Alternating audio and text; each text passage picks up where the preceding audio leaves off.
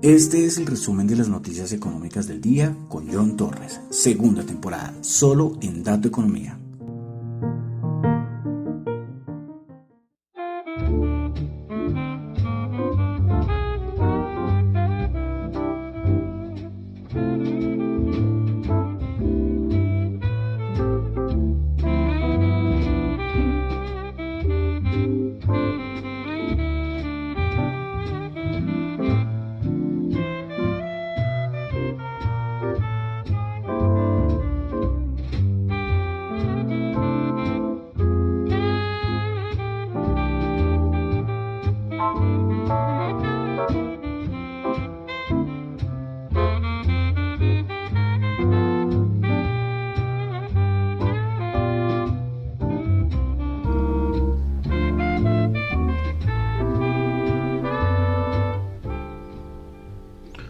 Muy buenas tardes. Hoy no son noches, hoy son tardes. Hoy es sábado, sábado 14 de mayo. Son las 5.06 de la tarde.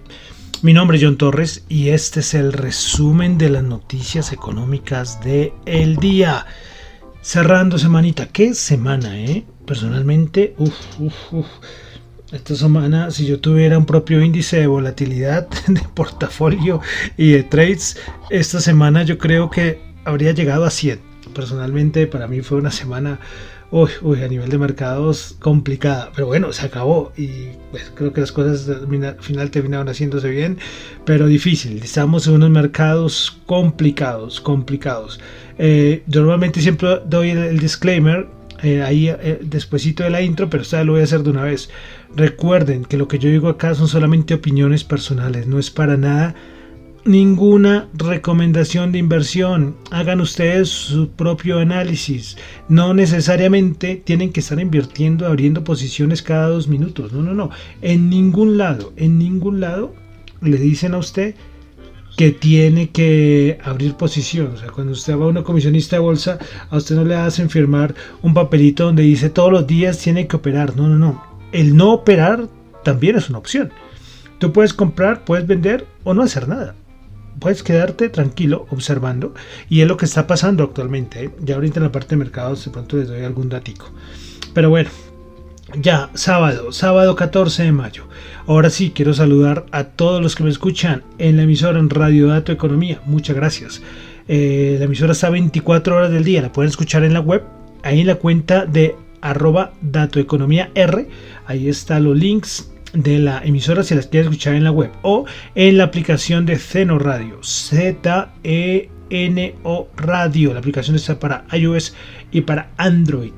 Bueno, los que me escuchan el podcast también muchas gracias. En Spotify, en Apple Podcast, en estas dos plataformas también pueden calificarlo. Recuerden, cualquier, no solamente el mío, sino cualquier podcast, cualquier video, en cualquier plataforma, una calificación es muy importante digo, el mío, bien, gracias por calificarme, pero si ustedes tienen algún youtuber en especial o alguien que comparte un contenido que ustedes crean que es bueno, la calificación es buenísima, es muy buena y es muy importante.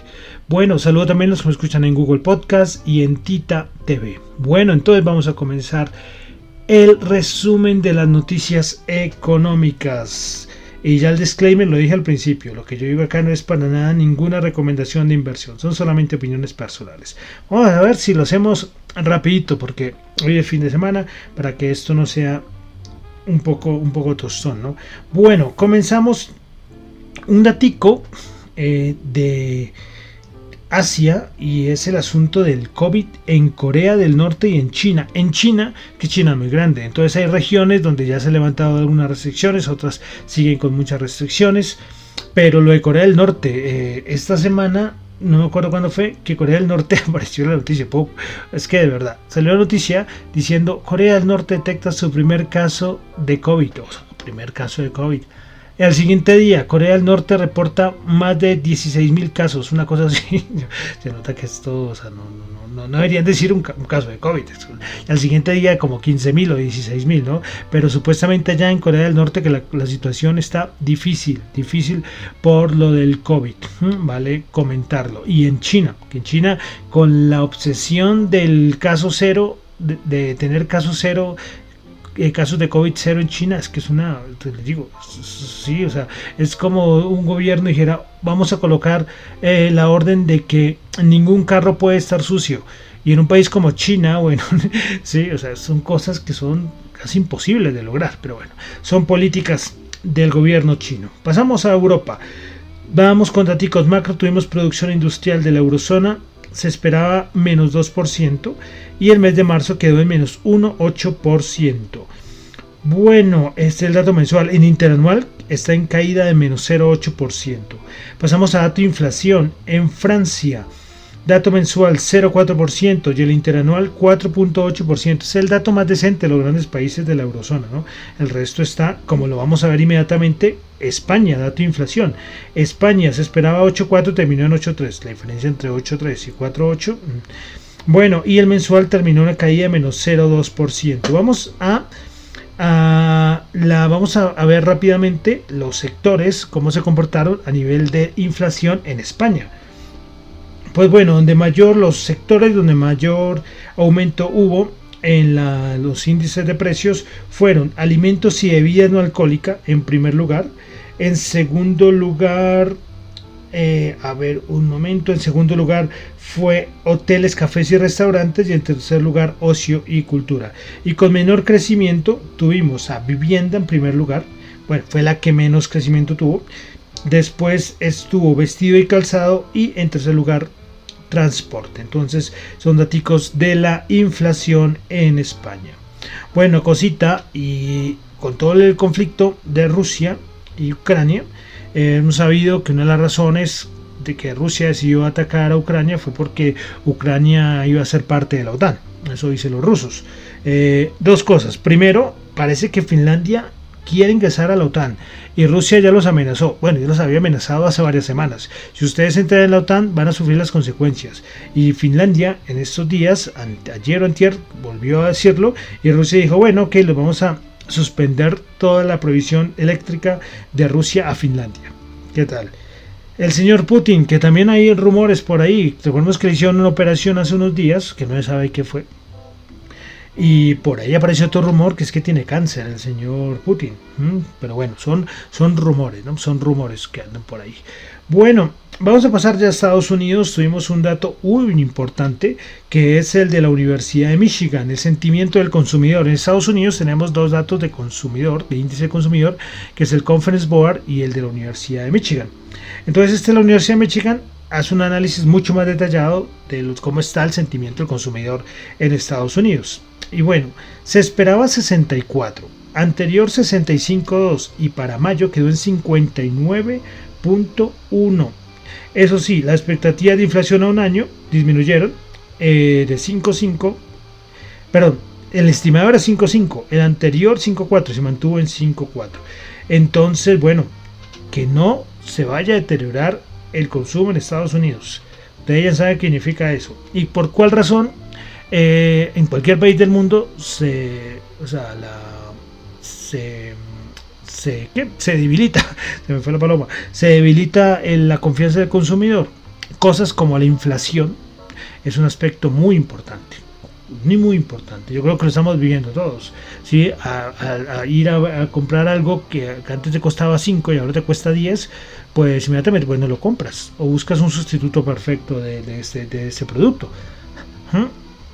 Entonces, eh, claro, la inflación es una de las variables. Eh, otra puede ser la condición, de condiciones macroeconómicas, por ejemplo, eh, que no tienes empleo, ¿sí? entonces no puedes consumir. Entonces son varias variables las que llevan a que el consumo se afecte. Pero ahorita principalmente es el consumo a nivel de inflación.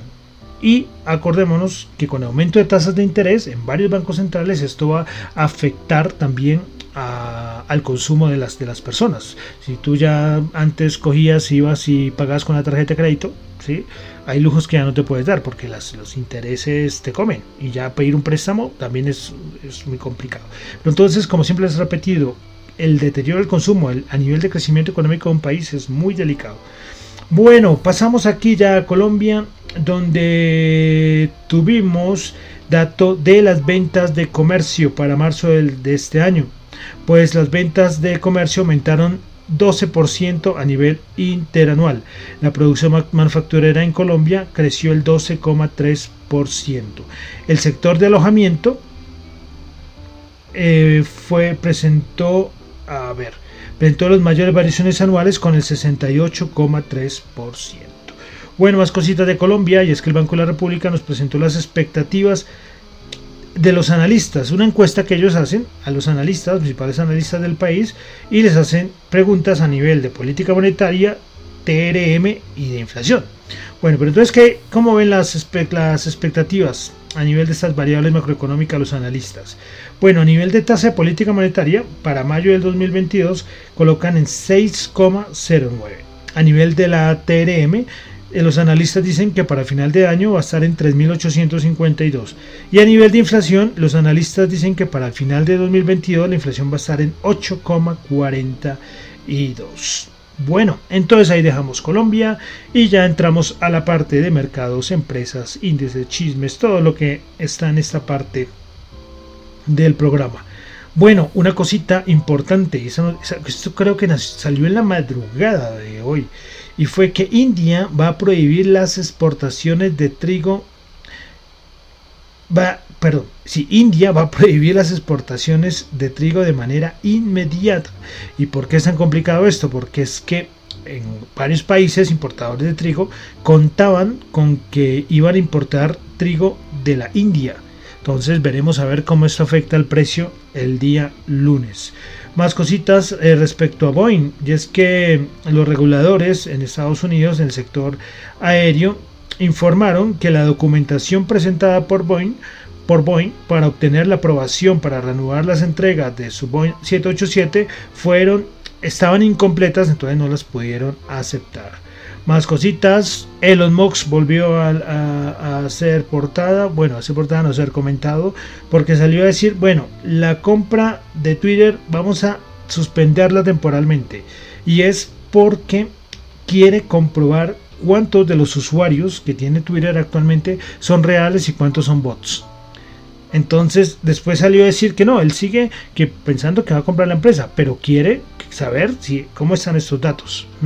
Que el número de, de personas reales que usamos la plataforma versus cuántos porcentaje hay de bots en el total de usuarios. ¿Listo? Bueno, entonces ya con esto eh, termino eh, la parte de noticias. Vamos ahora a entrar a los índices. Como dije al principio, vaya semanita, vaya semanita. Se dio el rebote. Se dio el rebote ayer, ayer eh, a nivel técnico lo mostró. En los 3850 rebotó pero de una manera inmediata y ayer cerró en verde. El Dow Jones cerró 6 días, el séptimo fue verde, eh, porque si no hubiera guardado su marca de, del año del año del, de marzo del 2020. Eso sí, es de las peores inicios, ¿eh? peores inicios del Dow Jones. Eh, perdón, peores inicios no, eh, corrijo. Es que son en total, porque la semana terminó en rojo, y voy a rectificar y lo voy a colocar en, Twitter, porque es que creo que esta no tenía tantas semanas consecutivas bajando el Dow Jones como desde los 80s. Y el SP500 creo que esto sí es el peor inicio desde 1900 como desde 1930. Bueno, no sé, me toca rectificar, pero el Dow Jones sí sé casi, no estoy seguro si es de 1980 o 1981, porque ayer terminó en verde, pero las, las semanas consecutivas que ya bajando el Dow Jones ya son para tenerlas en cuenta. Entonces, que estamos? Bueno, estamos en un rebote. Eh, puede irse un poquito más, puede alargarse un par de días más, eso no lo podemos descontar, pero, pero lo van a vender. Yo vuelvo a decir, yo dudo mucho que vaya, vayamos a tener otra vez máximos históricos este año. Puede darse de todo, ¿no? Puede darse de todo. Pero algo importante que decir, y es que si se volviera a corregir y llegar a la zona de los 3800, que zona muy, muy clave, eh, de ahí para abajo, ténganse todos, porque ahí para abajo está el 3400 y para allá abajo hay más, hay más. Entonces, varios analistas lo que dicen es eh, que o estamos en un 2018-2020, en el sentido de que se rebote y no se cae más de un 30%, o esto se va a una crisis 2008. O ya lo más grave sería que se fuera una, a una caída estilo año 2000. No se puede descartar nada, no se puede descartar nada porque macroeconómicamente la cosa está complicada. ¿Qué tenemos en contra? ¿Qué tenemos en contra? Eh, el VIX. El VIX, sí, el VIX, el que cada rato les comento acá y que soy muy seguidor del VIX. Recuerden que les dije el jueves eh, que, hombre, la bolsa cayendo y el VIX no está haciendo nada. Y muchos están diciendo que esto no es bueno, porque el VIX tiene que acompañar las caídas de las bolsas y no lo está haciendo. Cuando la bolsa cae los últimos días no está cayendo el VIX. Y entonces hay unos analistas que dicen que cuando esto se da es que de un momento a otro el VIX corrige y la volatilidad va a aumentar mucho más. Ayer de una vez miramos, el VIX cerró en 28,87, perdió los 30. Y es que no perdió, recuerden que no superó los 35? El popular 35, 35,5 no lo superó, no lo superó. Entonces, otra razón para estar muy pendientes, muy pendientes porque el mercado está delicado. Eh, los rebotes los está vendiendo todo el mundo. Las grandes manos fuertes lo que están haciendo es tener cash, resguardarse en dólar. Por eso el dólar está subiendo. La gente lo que hace es coger, nada, observar, observar. Así de fácil. ¿Y no es están comprando? Todavía muchos minoristas están comprando. Muchos minoristas siguen comprando las caídas y esto queda a que todavía no tengamos una capitulación.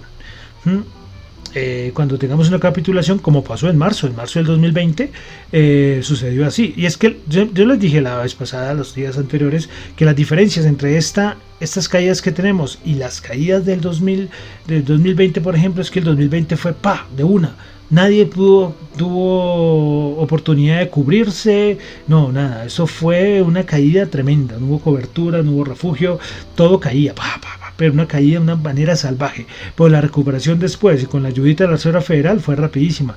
Y como les digo, esta vez todo va más lento, lo cual puede ser bueno es porque la gente tiene tiempo para cubrirse, para analizar, pero esto tranquilamente puede seguir cayendo muy suave, muy suave. Veremos a ver si vuelve a tocar esa zona de los 3.800. Y lo otro, la Reserva Federal, ¿volverá a salvar el mercado? ¿Mm? Eso no lo sabemos. Bueno, mirando SP500, eh, Goldman Sachs eh, redujo, redujo su estimación para el final de año del, del SP500. Goldman Sachs dice que el SP500 va a terminar en 4.300 puntos que además ahorita es una resistencia técnica. Listo, entonces eso es lo que tenemos de los mercados. Mercados difíciles, difíciles, difíciles, difíciles, difíciles.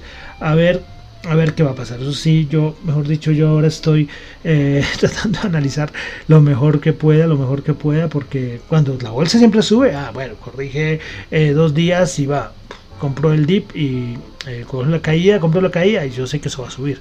Pero estamos en otro momento diferente, en otro momento diferente. Bueno, entonces repasemos. Saben que los fines de semana, cuando hago el programa, cuando no lo hago el viernes, lo hago el sábado o domingo, no repaso cuáles son las acciones que más subieron, que más bajaron, porque ya, ya eso es otra historia. Pero sí repaso eh, los índices. Entonces, el SP500 subió 93 puntos, 2,3%, 4.023 puntos. El Nasdaq subió 434 puntos, 3,8%, 11.805 puntos. Y el Dow Jones subió 466 puntos, 1.4%, 32.196 puntos. Vamos a ver, ya les había dicho el VIX, 28,87, bajando el 9,3%. Vamos a ver el dólar, el DXY. Bueno, el dólar 104,46, 104,46. A ver, sí, 104,46. El máximo ayer 104,87. Entonces bajó, pero, pero poquito. Y vamos a ver la rentabilidad del bono de los Estados Unidos. El bono 2,92. Ayer volvió a ganar un poquito de terreno la rentabilidad del bono de los Estados Unidos. Bueno, Bolsa de Valores de Colombia, el Colcap subió 6.04%, 1.512 puntos. Y aquí pendientes, porque aquí ya tenemos, o sea, tras de que tenemos todo un montón de variables alrededor del mundo, aquí toca en Colombia agregarle la volatilidad por elecciones. O la incertidumbre, no diría volatilidad, incertidumbre, porque son elecciones ahorita en primera vuelta y veremos a ver qué va a pasar, ¿no? Entonces, pendientes también muchos en la bolsa de valores de Colombia. Bueno, vamos a pasar algo de commodities. El oro 1810 bajó 5 y alcanzó ayer a perder los 1800. El petróleo, que ese sí no para de subir, 110.1 subió 3.4, a pesar de que es muy volátil. ¿eh? Brent 111.2 subió 3.5. Eh, que ustedes ven volatilidades, baja el 3, sube el 3, baja el 3, sube el 3, el 4, el 5, baja, vuelve a bajar. Las volatilidades que está teniendo el petróleo son, son tremendas. Dólar en Colombia para este fin de semana, 4.111, subió 2 pesos. Bueno, y otro mercado que también, sé que estoy metido en el mundo cripto, que me ha dado dolor de cabeza esta semana y mucho le cuento, muchísimo, muchísimo. Bueno, verdad, hubo un punto que ayer no quería ni siquiera escuchar la palabra cripto. Estaba de verdad, o sea, traté de desconectarme. Una de las razones por las que no hice el programa ayer, no quería saber ni de mercados ni de, ni de nada de eso, porque porque si el mundo, o sea, la volatilidad que tuvo las criptos también esta semana, con la caída de, de, de la stablecoin de UST y de Luna, el token de gobernanza de la blockchain de Terra, donde está la, la stablecoin de UST. Bueno, primero miremos a ver por qué, por qué si nombro los, los criptos y no nombro las acciones, porque es que las criptos se están transando en este momento, las acciones ya ayer ya cerraron, entonces ya eso es otra, otra cuenta. Entonces Bitcoin en este momento, últimas 24 horas, baja el 0,93%, Ethereum baja el 1,8%, BNB baja el 2,2%, Ripple baja el 3,1%, Cardano baja el 4%, Solana sube el 0,65%, Dogecoin baja el 3,1%, Polkadot va, sube el 2,6% y Avalanche baja el 1,9%. Lo de Luna es una barbaridad. Lo de Luna, eh, a ver, les explico, a ver cómo estamos de tiempo. rápidamente, el Luna es el token de gobernanza. Las blockchain tienen token de gobernanza. Recuerden que esto es descentralizado. Aquí no hay alguien que tome la decisión, ¿no? Aquí no hay un Zuckerberg, por ejemplo, en Meta que dice vamos a hacer tal cosa, no, no. Aquí es descentralizados, pero hay que tomar decisiones en las redes. Y las decisiones en las redes se toman basados en los tokens de gobernanza. Entonces las personas que tienen los tokens de gobernanza pues toman las decisiones. Hacen alguna votación, cualquier persona puede colocar cualquier propuesta, queremos que cambiemos tal cosa, listo, lo colocan y entonces la gente puede, puede votar, ¿no? Y puede participar. Son de las cosas que da los, las ventajas o, privilegios que dan tener un token de gobernanza. Entonces, las, casi todas las redes tienen tokens de gobernanza. ¿no? Eh, Ethereum es Ether, eh, Solana es Sol, eh, Cardano es ADA, bueno, son tokens de gobernanza. Y en esta blockchain, en la blockchain de Terra, el token de gobernanza es Luna. Entonces, ellos tenían algo que se llama tokenomics. ¿Qué son los tokenomics? Es que cualquier proyecto cualquier que va a diseñar un proyecto cripto, lo que hace es coger y decir cuántos tokens voy a emitir del proyecto. Así como una empresa puede emitir acciones y dice, vamos a emitir tal cantidad de acciones.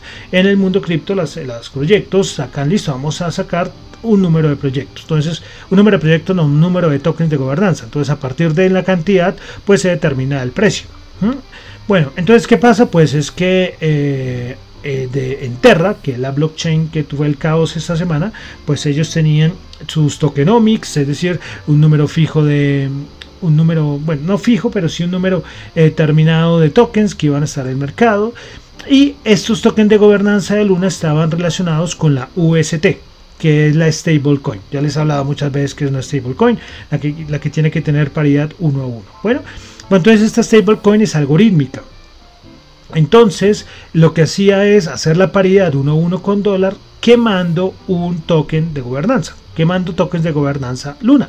Cuando esto se salió de control por el ataque que hubo, que explicar el ataque es un poco complicado, pero hubo un ataque y el algoritmo se enloqueció, vamos a colocarlo de alguna manera.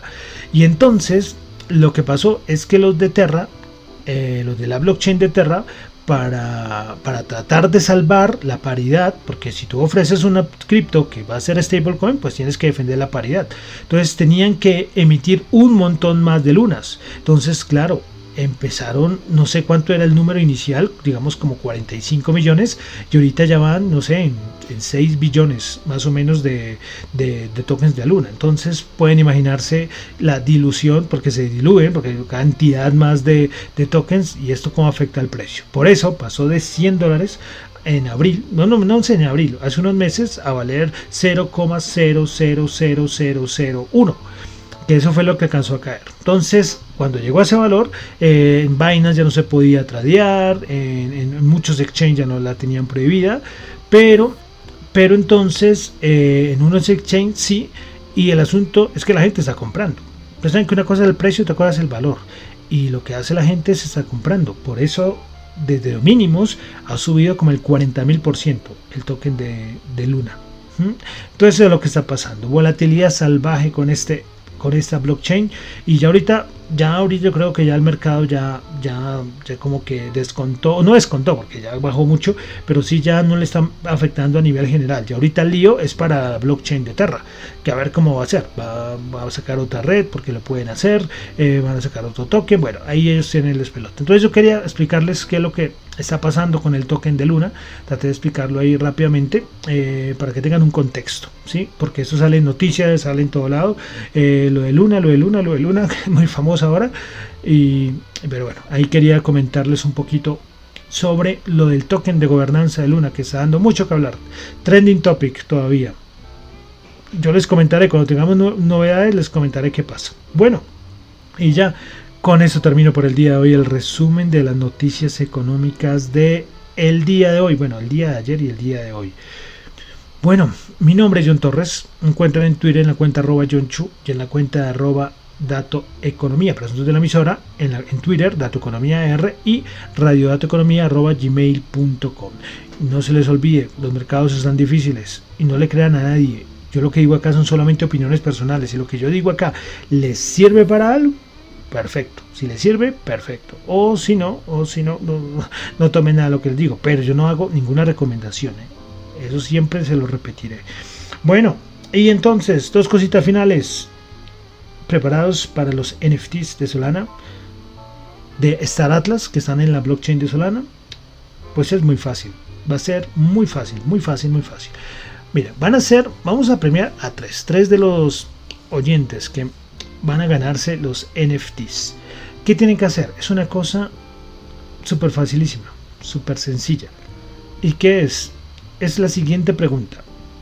¿Listo? Y a la respuesta a esta pregunta tienen que enviar a mi cuenta de Twitter, o sea, tienen dos opciones. Tienen dos opciones. A la cuenta de la emisora de Gmail, radiodatoeconomía.gmail.com o por inbox a mi cuenta de Twitter la de arroba John J-H-O-N-T-X-U.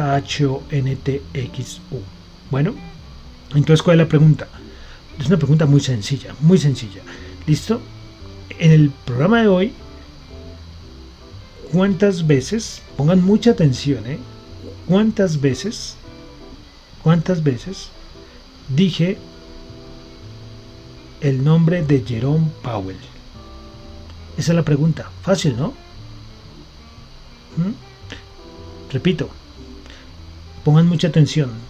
En el programa de hoy, ¿cuántas veces dije el nombre de Jerome Powell? Pues ya saben, me envían la respuesta y me adjuntan ahí mismo su dirección de su wallet de Phantom. Recuerden, su wallet de Phantom. Si no la han descargado, descárguenla. Y si no, me contactan. Si no saben ahí cómo hacer, me contactan. ¿Listo? Entonces los tres primeros que eh, me envíen les notificaré ahí por Twitter o por correo, como sea, eh, que fueron los ganadores. ¿Listo? Mejor por Twitter. Eso sí, para mí es mucho mejor por Twitter, que lo uso mucho más. Y ya, y con eso se ganarían los NFTs de Star Atlas, que van a ser no solamente NFT de arte, porque sí, bueno, es que es mucho arte, pero sí van a ser usados, van a tener una utilidad dentro del metaverso y dentro del juego de Star Atlas. Bueno, Listo. Y entonces ya terminamos por el día de hoy con música. Recordemos, estamos en el, en el recorrido musical 1922-2022. Y ahora vamos a la canción del año 1957. Aparece en escena un señor, un tal Elvis Presley, con la canción, su primer hit, el tema con el que es, muchos dicen que fue el tema que lo lanzó a la fama. Bueno, entonces vamos con la canción que era te iba a ser para una película que iba a tener el mismo nombre, no sé, al fin salió la película. Pero bueno, entonces cerramos. Del año 1957, la canción Jailhouse Rock de Elvis Presley. Muchísimas gracias.